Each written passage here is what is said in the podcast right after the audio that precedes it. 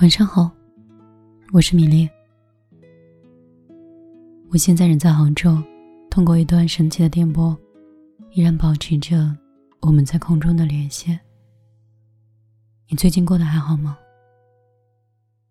你此刻又是用着什么样的心情在收听我的节目呢？我此刻穿着睡衣，汉堡躺在我的脚下。外面有车流，池塘边的水波纹向我证明，外面的风还是带着些许凉意。我想念电台，也想念电波另一端的你。我想念我的平静，想念一个人安静的时光。每次打开手机的时候，铺天盖地的微信就扑面而来，消息多到让人有点质押，有点喘不过气。你们都知道，我现实中的工作从电台主持人变成了淘宝店主，变成了品牌助理人，变成了一家公司的老板，一个。一个家庭经商，但是骨头里却充满文艺的姑娘，在杭州，还是没有逃过电商的命运。所以我手机里的消息，基本上全部都是全国各地的品牌销售。他们安排五花八门的东西，希望我去试用。这个世界真的很拥挤。以前一碗面，一碗粉，都可以吃得很饱，也觉得很幸福，身体也刚刚好。现在的生活发展那么快，生活条件也越来越好，可是身体越来越不如以前，每天要吃各种各样的保健品。就像我现在，根本不敢间断吃益生菌，晚上睡前不敢停止助眠的药物。而我知道，这个世界上不仅仅只有我这样，每个人都是这样的快节奏。小的时候想拥有一个车，感觉有车的人很自由，到哪里都可以旅行。可是就像我前几天说的节目一样，成年人的自由都是需要代价的，都是需要去购买付费的。后来我有了车，也有了车贷。后来我有了房子，也有了房贷。后来，我成为了别人很欣赏的人，我获得了尊重。但是我有生活中很多的压力，还有方方面面别人看不到的地方，无形中对自己苛责的自律。我不知道你是怎么生活的，甚至或者。我从未这样生活过，也没有这样理解过。或许你在羡慕着我，但是我也在羡慕着你。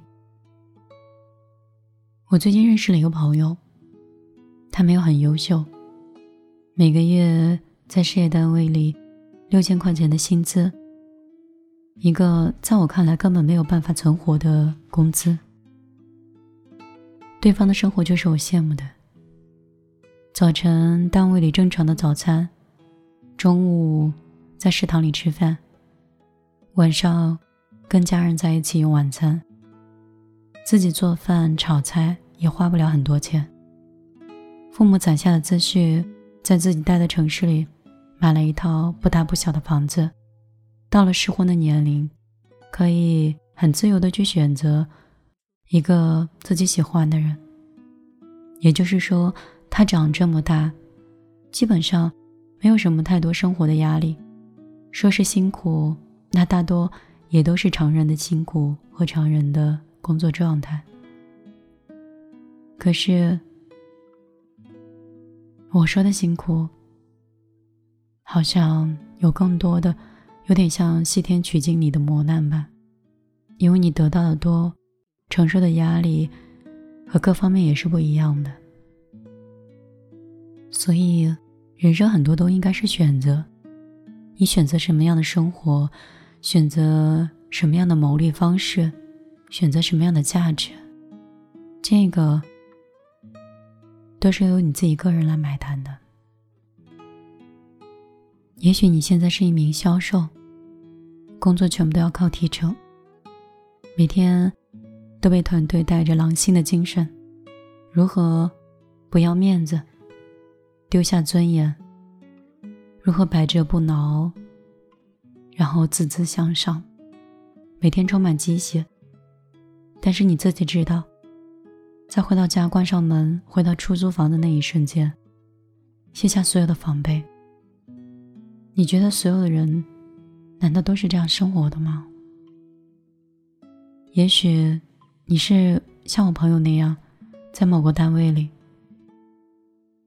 拿着不多的工资，但是经常会加班，也是没有办法做到朝九晚五。单位有事儿，临时一个电话，立马从床上起来就要赶往单位。电话也是在晚上，随时都要接收信息。我们现在所说的下班，只不过是把工作回家搬到了微信里。时刻待命，随时回复。当我们开始消费，还有进入自己生活轨道的时候，我们发现那些七点钟到十二点钟工作的人还挺多的。我们先不说环卫，我们不说夜市上的工作的人，那些都过于片面。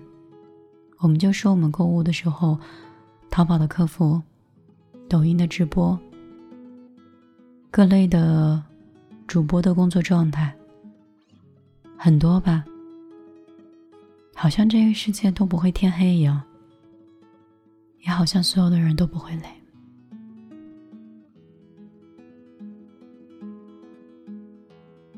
我今天的状态特别像以前写日记一样，很随意，把自己想说的话、想写的东西写在笔记本里。有的时候我真的很想回到老家去，我觉得杭州不适合我，它太快了。可是当我回到老家之后，我才发现，我在老家也显得格格不入。节奏、思想，就好像自己已经提前进入了养老生活，每个月只用花一点钱就可以过得很快乐。我现在还不知道。三十岁的我，是应该再往上冲一冲，还是应该慢慢的更取悦自己，选择一份自己可能更能接受的工作状态？我相信你们跟我肯定也是一样的，我们都在那么大的城市里，我们都很焦急。其实，不管是在小城还是大城。我们肩膀上都会有生存的压力，都会有家庭的责任，面对年迈的父母，甚至嗷嗷待哺的孩子。成年人是不容易的，尤其是人到四十之后，心态也会发生更大的变化。就感觉跟咸鱼没有什么分别，好像暴富的人并没有很幸福，贫穷的人也没有，那幸福的人群到底去哪里了？这个很值得我们去思考。过多的物质会让营养价值过剩，给自己的肾脏带来很多负担；大脑的过度压力也会让人老得很快。但是过度的安逸，又让大脑跟四肢都在退化。那这个度，你我又应该是何去何从呢？我是米粒，依然是你耳边的朋友。有一段时间我不愿意更新节目，因为更新节目的时间需要非常静下来心。当我静下心的时候，难免过于平静，就没有办法进入机械一样的工作状态。我经常在工作的时候会听一些摇滚，让自己的节奏和鼓点一定是吊起来的。当工作结束的那一瞬间，自己就会像泄气的皮球一样为了让自己不要因为激素上去，在下来的过程当中产生很强的失落感，所以我每次工作结束之后，就会洗衣服和打扫卫生，让自己慢慢慢慢沉静下来。这个是我的方法，也是我的方式。没办法，大家在外面生存，确实有比较心累的地方。不管你收听我节目的时候是一名售货员、外卖小哥、微商，或者是在外面做了什么样的小生意，在结束之后。在深夜的时候，久久无法入眠。我相信我的声音，可能我的某一句话，会给你带来更多思想上的感悟，也同时可以给你带来更多的安静跟平静。我还是不喜欢读稿子，甚至我也不愿意写稿子，不像以前，总是准备一份完完整整、干干净净的东西给你，好像一定要跟你说出一个论点。现在年纪到了，有什么感悟跟想法，十分钟讲完，你若听得进去便好；若是没有，那也算是米粒打扰了。我是米粒，很高兴今天你愿意花十分钟的时间听完我的碎碎念。我希望以后的时间，我依然可以像你耳边的朋友、恋人、家人，每天给你打一通电话。问问你最近的安好。我的新浪微博是米粒姑娘，公众账号也是。我需要更多的人关注我，这样我就可以接到很好的广告费。我的个人微信是幺幺幺九六二三九五八。我店铺做的非常好，如果你有什么需要的，你也可以来微信找我。我先走了很多弯路。我说的弯路不是销售的弯路，我走的弯路是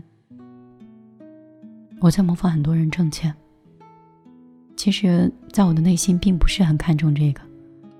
如果我真的在乎的话，当年父母事业鼎盛，随便买别墅跟跑车给我，都是一件非常简单的事情。当时谈的男朋友，家里是做房地产的，我觉得对方。太过依赖家人，选择了分手。我渴望独立，我不喜欢衣来伸手的生活，我也不喜欢被规划。后来我选择了我现在这样的生活，像一个底层的屌丝，非常辛苦。后来我就模仿很多抖音啊，还有一些淘宝的店主，非常努力和拼命的搬砖。然后以数据和金钱的交易量来证明个人的价值。那个时候，我发现我被市场带走了。其实自始至终，我追求的都不是这些。对我来说，可以养活我自己，就已经证明我是一个很优秀的人了。每天很健康，吃到自己喜欢的食物，能够按照自己的节奏，感觉到快乐，这个才是生活。我一直在降低我自己的欲望，倒不是因为觉得辛苦，而是我觉得有些时候特别超标的欲望，其实并不是自己真正的追求，而当下你喜欢的都在一一实现，才是真实的快乐。好了，今天我就跟你闲聊这两句，下一期我想跟你聊一聊，最近我想谈恋爱这件事情。和爱着的，他们都是同样一个人，等待着的和追寻的，相同际遇却没有缘分。